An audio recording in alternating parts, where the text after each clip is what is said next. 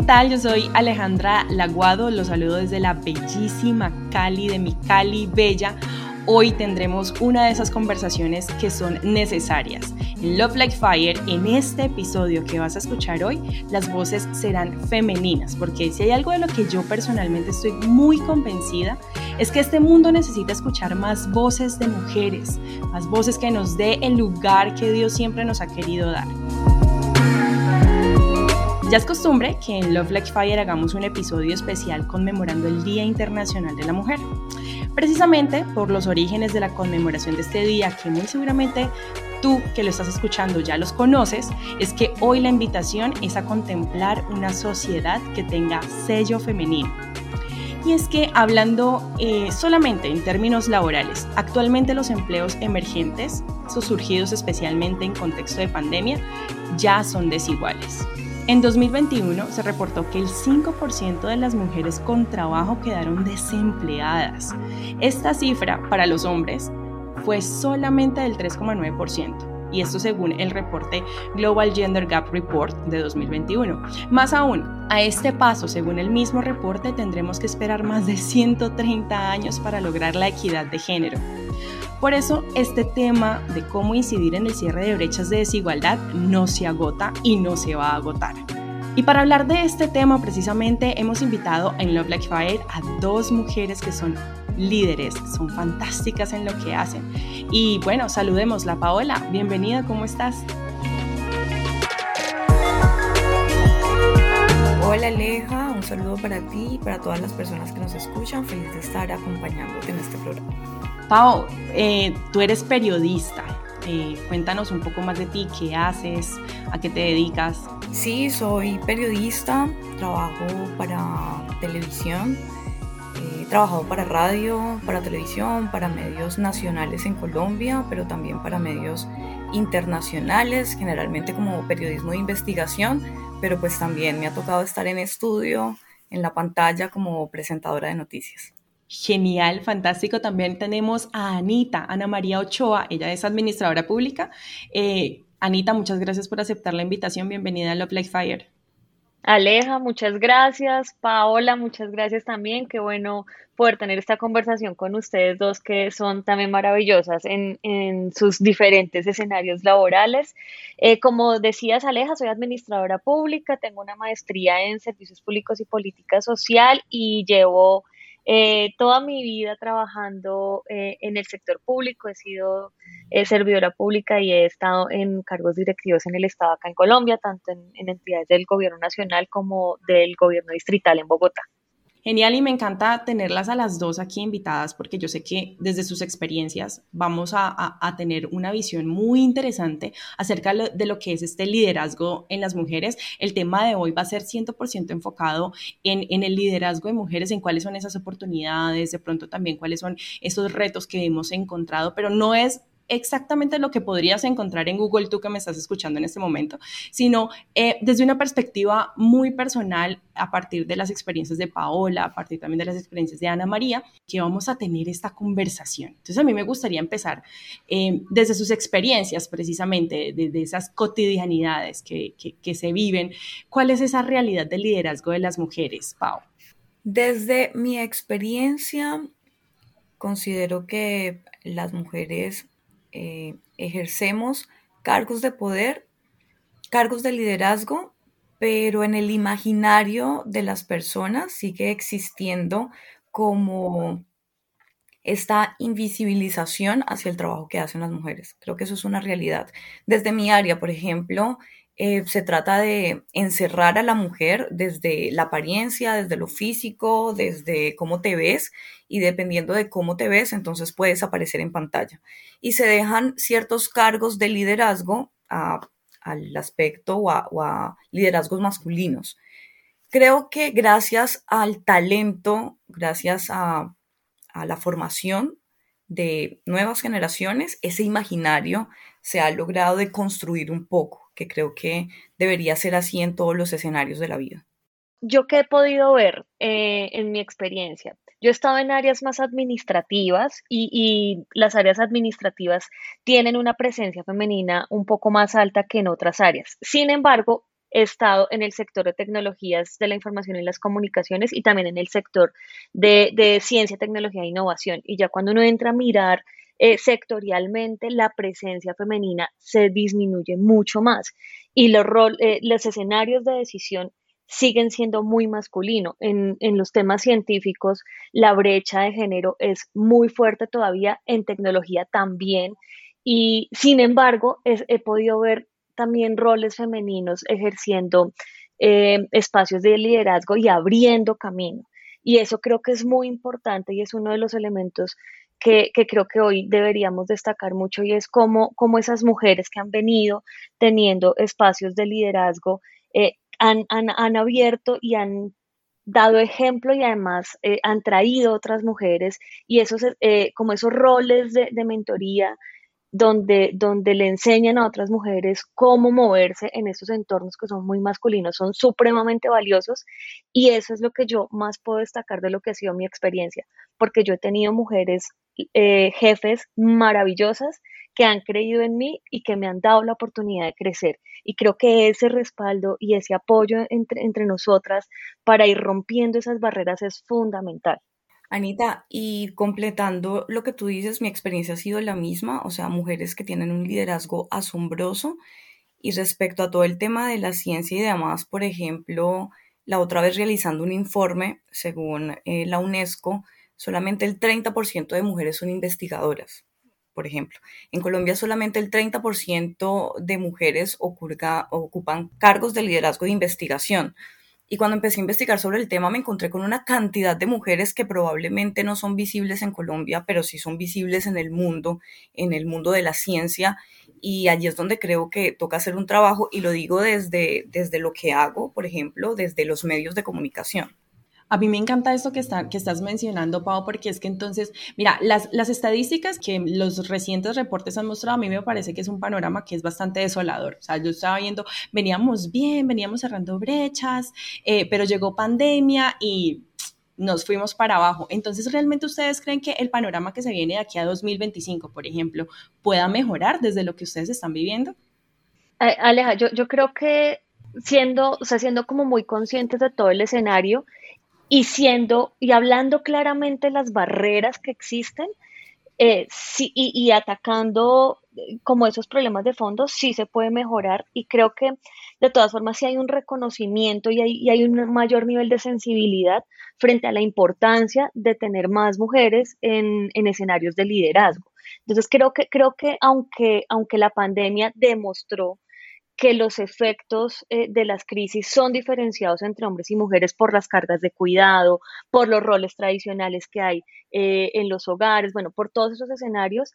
Mm, la sensibilidad existe ya, la sensibilidad existe ya y, y siguen existiendo, o sea, ya hay mujeres en escenarios de poder que van a seguir y seguiremos, porque ahí creo que nos podemos incluir, eh, abriendo espacios para las mujeres. Yo, mi, último, mi última experiencia laboral, eh, bueno, la anterior a la que estoy teniendo ahorita, fue en un organismo de cooperación internacional, precisamente trabajando en un proyecto para reducir las brechas de género en ciencia. Entonces, e, era un programa para, para impulsar a las mujeres jóvenes de Colombia para que estuvieran Em, desarrollando proyectos en ciencia, tecnología e innovación y ahí, y ahí veíamos que hay mucha curiosidad, que hay mucho interés, eh, pero necesitamos generar las condiciones, generar las condiciones y creo que también ya hay muchos hombres que son muy conscientes de, la importancia de, este tema y también están trabajando de la mano. O sea, no es un asunto de mujeres, solo de mujeres, cerrar las brechas. También es un asunto de hombres y hay, y hay hombres que están trabajando en eso y creo que eso también hay que valorarlo y, y resaltarlo. Súper importante, Ana, porque creo que hay dos cosas fundamentales con el tema de las brechas. Uno, que hay que ser conscientes de que viene como una carga generacional, cultural, social, de, de toda esta visión que se tiene de la sociedad, del rol que debe cumplir la mujer, del rol que debe cumplir el hombre, pero creo que ya son muchas las mujeres que de alguna manera se han abierto campo, se han dado un lugar en estos espacios de poder y eso ya marca una diferencia entre lo que se concibía como los roles antes y lo que podría llegar a suceder. Yo creo que esto inspira a más niñas, a más mujeres y aparte hay muchas mujeres capacitadas que pueden ejercer eh, todos estos cargos, que se siguen preparando y una generación que viene también detrás de nosotras que va a seguirse preparando para estos cargos de poder. Entonces creo que eso marcaría la diferencia para crear como un cambio eh, en, esto, en este aspecto. Pau, y ahí, eh, perdón, también meto la cucharada porque creo que eh, además de abrir espacios, sí siento que debemos trabajar mucho y creo que ahí también el rol que tenemos como mujeres líderes es eh, en, como en, enseñarnos a creer y a creernos lo que somos y las capacidades que tenemos. Porque, porque creo que esa carga histórica sí que siempre hemos tenido de, estar eh, que la mujer está en un escenario mucho más invisible, en, en, los espacios más de la intimidad, del hogar, hace que, que pronto dudemos mucho de las capacidades que tenemos y constantemente eh, nos estamos cuestionando, ¿será que sí soy capaz de hacer esto? Y ahí sí hay una diferencia entre, entre pues lo que somos los hombres y las mujeres. Mm, en, mi experiencia, nosotras nos tendemos a cuestionar mucho más si somos capaces porque no hemos estudiado lo suficiente, porque no hemos tenido la experiencia suficiente, mientras que, los, chicos son como más, sin, mente, sin miedo, me lanzo de una y en el camino voy aprendiendo. Se, cuestionan mucho menos eso y creo que eso es algo que sí debemos trabajar mucho nosotras como mujeres para, para podernos ayudar a crecer en esos escenarios de liderazgo. Les voy a cambiar un poquito el tema, o bueno, más bien complementémoslo. Estamos hablando de, este, estos espacios en los que se pueda vivir eh, una situación de desigualdad, una situación en la que es evidente que no hay una equidad ¿Alguna vez ustedes han tenido que, presenciar, que vivir de manera directa o indirecta esta, esta desigualdad? Y no sé si les habrá dejado alguna lección. Bueno, en mi caso, sí. Eh, um, por lo que les digo de, estos estereotipos que hay con los medios de comunicación, sí. Las mujeres entonces eh, tratan ciertos temas y están los programas del de, tacón no sé qué, y, nos, a veces nos dejan allí como encasilladas. Y en mi caso, eh, me gustaba más la investigación, me he ido más por la parte política y hubo muchas cosas que, por ejemplo, no me asignaban por el hecho de ser mujer. Y tuve un jefe que simplemente por ser hombre, por, dependiendo del tema, asignaba eh, estas responsabilidades. Uy, esto para mí fue súper chocante. Yo eh, he sido montañista, corredora, y una, un consejo de redacción en el que les dije, bueno, había que cubrir algo en la montaña, donde había que caminar días, con todo el tema del proceso de paz en el Cauca, que es una zona de conflicto bastante fuerte en Colombia. Y yo les dije, si nos vamos a estado físico, yo tengo mejor estado físico que todos los que están en este consejo de redacción. ¿Sí? Y fue una cosa como, como, bueno, yo puedo. Y ya había hecho como muchos informes y allí es como la reflexión que me deja esto de haber sufrido esta discriminación de género y es tener que demostrar con tu trabajo que eres capaz. Entonces me tocó como hacer muchísimos informes. De hecho, yo era como, Señor, yo quiero ser diez veces mejor como Daniel. Ayúdame, ayúdame. En cada redacción, en cada texto que yo hacía, era como, Señor, por favor, ayúdame. Y logré destacarme tanto en mi trabajo que no tuvieron otra opción que empezarme a delegar los temas más importantes del noticiero en ese momento. Y ya después era como, había que cubrir algo importante, eso va Paola. Y para mí fue muy bonita la experiencia porque fue como demostrarme a mí misma, pero también demostrarle a mi, mi equipo que no es un tema de género, que las mujeres podemos. No, fantástico, Pau, porque yo, yo, soy también, yo también soy periodista, pero de título, además, la verdad, yo soy más comunicadora social desde el punto digital. Em, y yo tuve también una experiencia muy similar, eh, pero no, no, no directamente conmigo, sino yo viéndola y presenciándola, en la que en, un medio de comunicación regional muy conocido aquí en Cali, eh, siempre el tema más importante iba para eh, el periodista que en teoría era más antiguo, pero realmente era más por sus cualidades y, bueno, características de hombre. Entonces, genial, fantástico que, hayas podido también como darle la vuelta a la situación y, que esto haya sido un tema súper evidente de estamos cerrando brechas aquí de género. Anita, por tu parte, ¿has vivido esta, algún tipo de estas experiencias? Sí, Tan, tan marcadas como las que, las que cuentan ustedes, eh, no, pero sí, sí uno tiende a vivir muchos como micromachismos en el, en el día a día. Y sí me ha tocado enfrentarme, yo he trabajado principalmente con, con grupos de trabajo masculinos, o sea, yo he liderado grupos de trabajo donde eh, en su mayoría son hombres.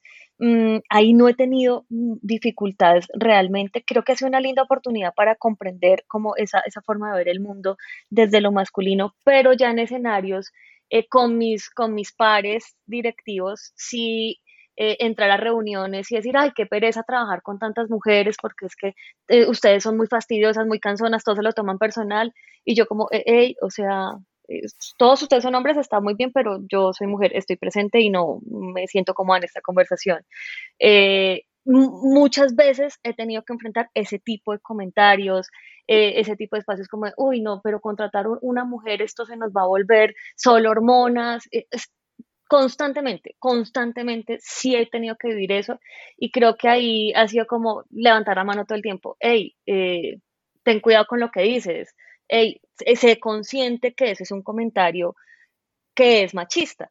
Entonces, eh, con eso sí lo he tenido que enfrentar todo el tiempo. Ana, y sabes que es súper importante lo que dices porque muchas veces nosotras las mujeres lo permitimos y la sociedad ya ha aceptado y ha naturalizado tantas formas de violencia de género o tantas formas de expresión del machismo que las mismas mujeres lo permitimos y nos sometemos a eso y nos parece incómodo, pero nos quedamos calladas.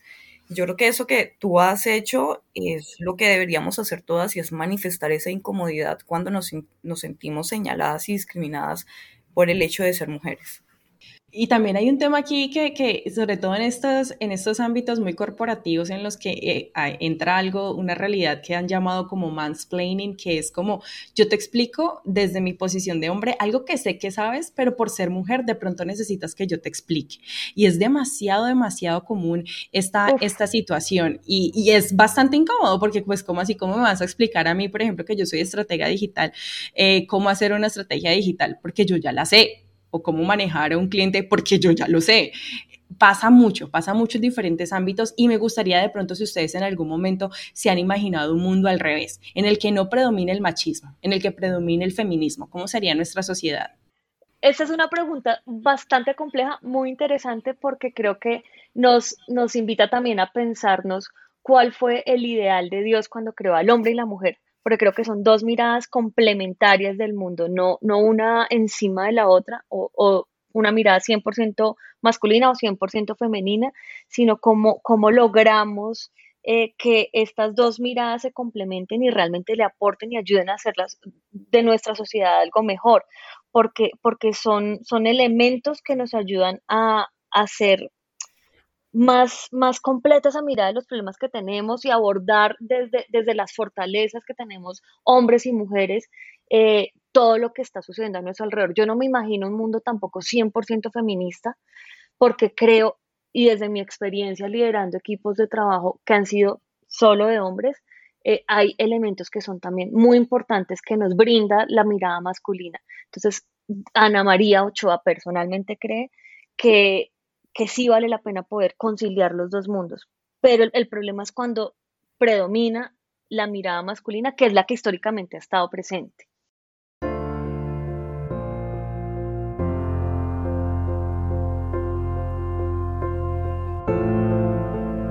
Sí, allí coincido totalmente contigo y voy a hacer una confesión y es que si esto me lo hubieran preguntado hace un par de años, hubiera defendido con cualquier cantidad de argumentos eh, que debe predominar, eh, no sé, una sociedad feminista. Pero Dios me ha tratado de alguna manera a través del amor y creo que es lo que, lo que falta.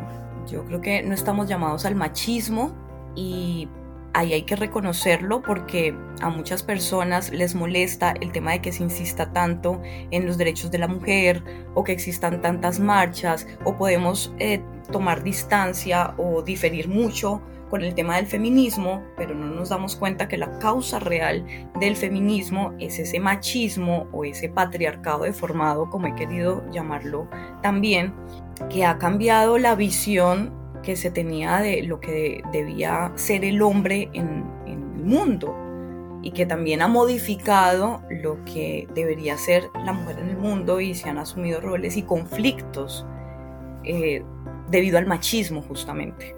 Entonces creo que el mundo necesita un equilibrio, así como existen los ecosistemas, así como existe la biodiversidad. Eh, nosotros como seres humanos también necesitamos ese equilibrio. A mí me gusta mucho esto que mencionan las dos porque yo también estoy definitivamente muy de acuerdo y, desde la perspectiva de Pau, también hace un par de años hubiese dicho, no es que este mundo necesita de ser feminista y no machista, eh, pero también en, un trabajo que está muy basado en el amor y en el amor sobre cualquier pretexto, como lo tenemos aquí en nuestro lema del, Love Like Fire, eh, sí es muy importante reconocer que cada, eh, que cada persona, hombre o mujer, pues desempeña un rol fundamental. Y me gustaría entonces ya entrando en, este, en esta perspectiva cristiana, pues porque estamos en un podcast que es 100% cristiano, eh, hay ideas preconcebidas que limitan el liderazgo de las mujeres en nuestro mundo cristiano, porque creen que existe, no sé si, si, la, si existen, ¿no? Y cómo contrarrestarlas si existen. Sí, sí, sí, yo creo que evidentemente, bueno, desde mi perspectiva sí existen, porque es que la sociedad o sea, históricamente hemos estado en una sociedad con una mirada masculina, es una sociedad patriarcal y eso permea las instituciones, permea las organizaciones. Modificar eso, transformar eso es bastante complejo, es muy difícil y más en las organizaciones eh, religiosas que viven de la tradición. Entonces, las presiones de la tradición dificultan mucho la transformación. Entonces, hacer, generar cambios en, organizaciones tan tradicionales como son las organizaciones religiosas, generan, son, son absolutamente complejas. Además, tenemos unos roles de, género preestablecidos que también tienen esa carga de la mirada pues machista que históricamente ha tenido la sociedad. Entonces, tenemos muchas personas que no sé si, ingenuamente o, yo trato como de matizar un poco a veces eh, la mirada, mm, creen que realmente la mujer tiene un rol específico, un rol del hogar, un rol donde no hable duro, donde no eh, tenga posiciones eh, críticas, donde su, su, su, rol en la sociedad es ser madre, solamente madre. Bueno, de esas, de esas actividades tradicionales de la mujer. Y cuando llegan mujeres a romper estos estereotipos, pues están cuestionando también las estructuras organizacionales. Y eso, y eso es bastante complejo en, las estructuras religiosas, pero creo que de todas formas sí se, sí se están pudiendo transformar algunas situaciones y, y yo creo que eso es lo que vale la pena también analizar más adelante. Sí, importantísimo, Ana y Aleja, porque a veces creemos defender los principios basados en temas culturales y sociales. Y lo que es permitido en mi cultura o lo que asumo desde mi cultura por el lugar donde nací o crecí no es lo mismo que se asume en la cultura de otro país o del Medio Oriente o de Asia, ¿sí? Pero los principios son los mismos. Dios es el mismo. Y sí me ha tocado, por ejemplo, escuchar hermanos justificar su punto de vista desde un tema cultural y cuestionar a las mujeres desde un tema cultural. Creo que debemos estar sujetos a los principios más que a temas culturales y sociales. Pero de pronto para, para entrar un poco más o para profundizar un poco más en este tema, de pronto hay ciertas realidades que refuerzan estas ideas preconcebidas y creo yo que hay muchas oportunidades para contrarrestarlas y que podríamos llamar entre comillas, territorios masculinos y territorios femeninos. Si, por ejemplo, eh, desde, desde, mi experiencia cristiana, en muchas ocasiones yo misma me censuré en el que de pronto sí, si había una oportunidad para salir y ser eh, quien predicara o quien hablara en público o de pronto esa oportunidad para tener un puesto un poco más, entre comillas, pongámoslo, administrativo, porque al final la iglesia termina siendo una institución y, hay, y se tiene que tener algunas labores administrativas, pues eh, yo simplemente prefería como, no, en lugar de predicar, eh, yo mejor estoy en, en, el equipo de servicio. Y servicio entiéndase de pronto con quien ayuda a cocinar, quien ayuda a llevar, a traer, organizar. Em, de pronto a estar con los niños, eh, de pronto a ser quien recoge, y eso no está mal, o sea, eso está fantástico, pero ¿por qué estas realidades, o más bien, qué podemos hacer para que estas realidades no refuercen esas ideas preconcebidas y qué oportunidades podemos ver para las mujeres en ellas? Yo creo que empezar por respetar las vocaciones, porque eh, lo que tú dices, en mi caso, mi vocación no es estar con los niños, ¿no? Y creo que tenemos, todos tenemos dones y talentos que podemos poner al servicio del Señor, pero eh, no se puede estigmatizar que porque yo soy mujer y no tengo una clase con los niños, entonces me, me, pueden entrar a cuestionar, que es esta parte como de los territorios, ¿sí?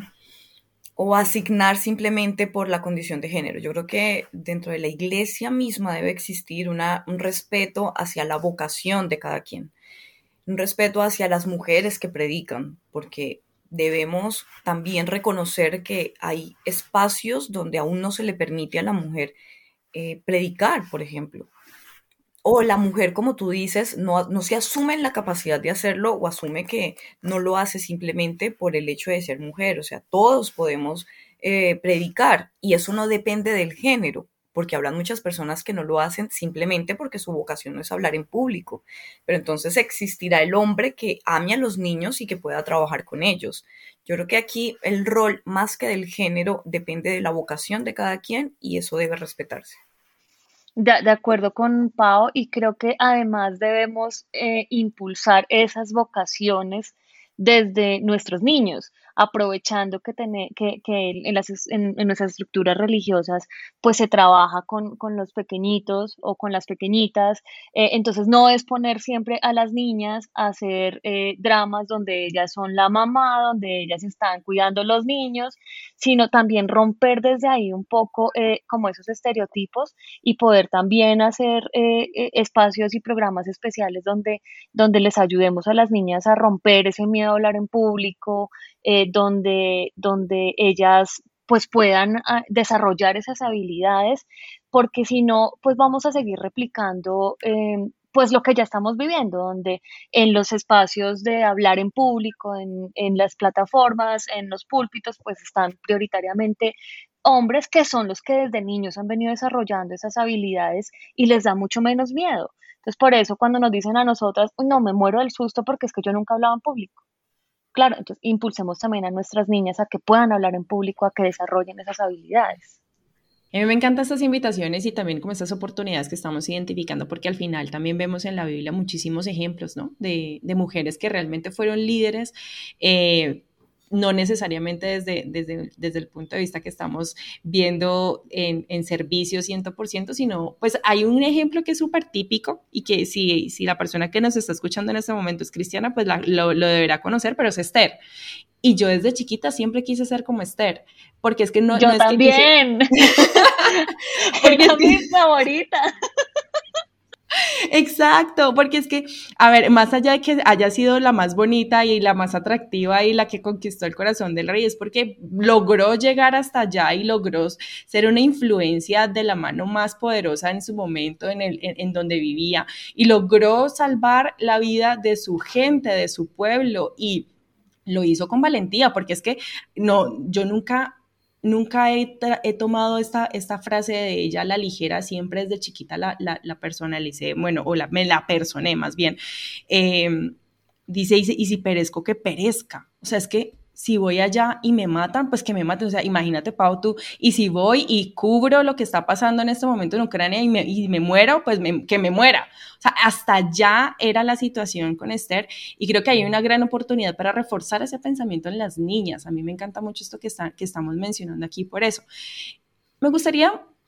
Eh, antes de que de pronto si cambias el tema para mencionar eso que dices, además porque las dos coincidieron en, en, el mismo personaje, pero por ejemplo, eh, Débora, a mí me encanta es Débora, y la conocí ya grande, y yo decía, hombre, pero ¿por qué siempre le hablan a uno de los mismos personajes si esta mujer no solo fue profetisa, fue jueza, o sea, estamos hablando de, siglos de diferencia donde una mujer ya ejercida como, como jueza y además fue una lideresa de guerra. Yo decía, esta mujer fue una mujer impresionante.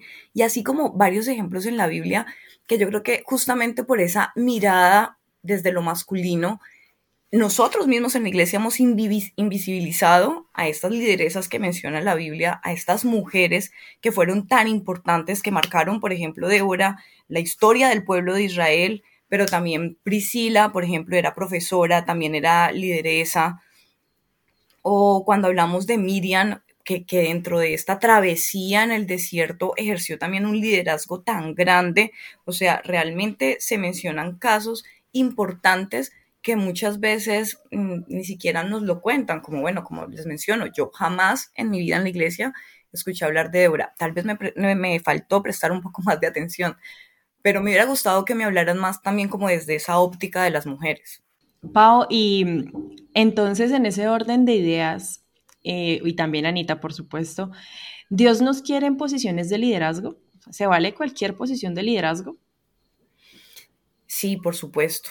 Eh, yo creo que el Señor definitivamente nos quiere en posiciones de liderazgo, porque de hecho cuando el Señor hablaba, eh, lo hablaba tanto para hombres y mujeres, ¿no? Cuando fue eh, el Pentecostés y se derramó el Espíritu Santo, no se derramó el Espíritu Santo en hombres, para que la mujer estuviera sujeta a su hombre, porque muchos se escudan en eso, ¿no? La mujer debe estar sujeta a su marido. No, el Espíritu Santo lo derramó en hombres y mujeres. Entonces, considero que las mujeres sí estamos eh, para cualquier tipo de liderazgo y lo que les mencionaba anteriormente, creo que esto no depende de un tema de género, sino que depende de un tema de vocación.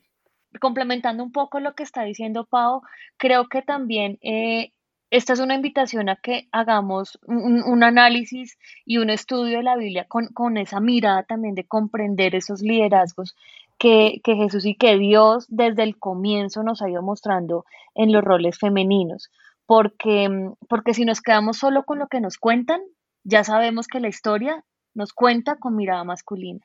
Pero si hacemos un análisis y si estudiamos la Biblia y entendemos y nos ponemos a, comprender las diferentes historias, ahí vamos a ver que, el, que Dios siempre ha, ha, venido mostrando y ha venido visibilizando eh, roles femeninos, personajes femeninos como los que nos cuenta Pau.